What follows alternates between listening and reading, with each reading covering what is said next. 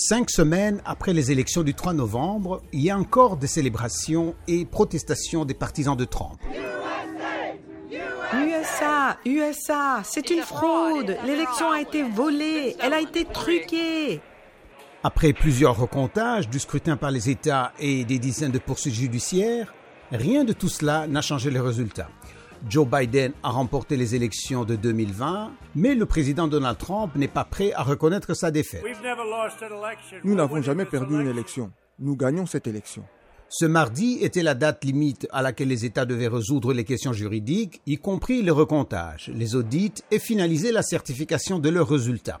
Aziz Hook est professeur de droit constitutionnel à l'Université de Chicago.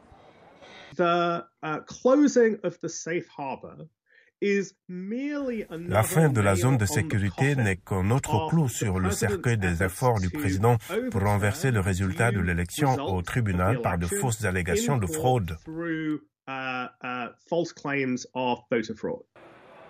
Les résultats finalisés à cette date sont considérés comme définitifs par le Congrès. Tous les États ont certifié, sauf Wisconsin, qui devrait certifier cette semaine au plus tard. John Fortier, directeur des études gouvernementales au Centre de politique bipartisane. Mais si une élection est certifiée après le 8 décembre et que les électeurs sont sélectionnés et qu'ils sont sélectionnés avant le 14 décembre, date à laquelle ils ont effectivement voté, le Congrès pourrait certainement compter ces votes lors du décompte en janvier. Le président Trump a lancé des dizaines d'actions judiciaires dans cet État que sont l'Arizona, la Géorgie, le Michigan, le Minnesota, le Nevada, la Pennsylvanie et le Wisconsin. Il a remporté un procès mais en a perdu plus de 40. La Cour suprême a rejeté ce mardi l'appel d'une décision d'un tribunal dans un procès visant à annuler le vote en Pennsylvanie, ce qui a encore surchauffé les partisans de Trump. Bill Barr, ministre de la Justice de Trump, a déclaré qu'il n'y avait aucune preuve de fraude. Mais les résultats de Trump, parfois armés, continuent de menacer les responsables électoraux, poussant l'un d'entre eux, un républicain, à se défendre. Gabriel Sterling, responsable électoral dans l'État de Géorgie. Il faut que ça cesse, Monsieur le Président. Vous n'avez pas condamné ces actes ni ce langage.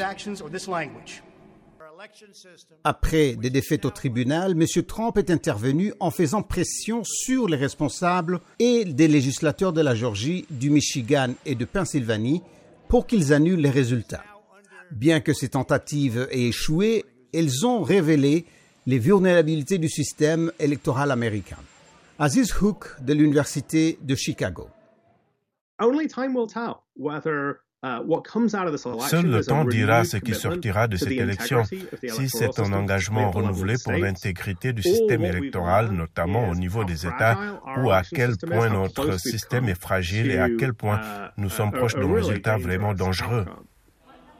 Le 14 décembre, les 538 grands électeurs qui forment les collèges électoraux se réuniront dans les villes du pays pour voter officiellement et élire le futur président et vice-président des États-Unis.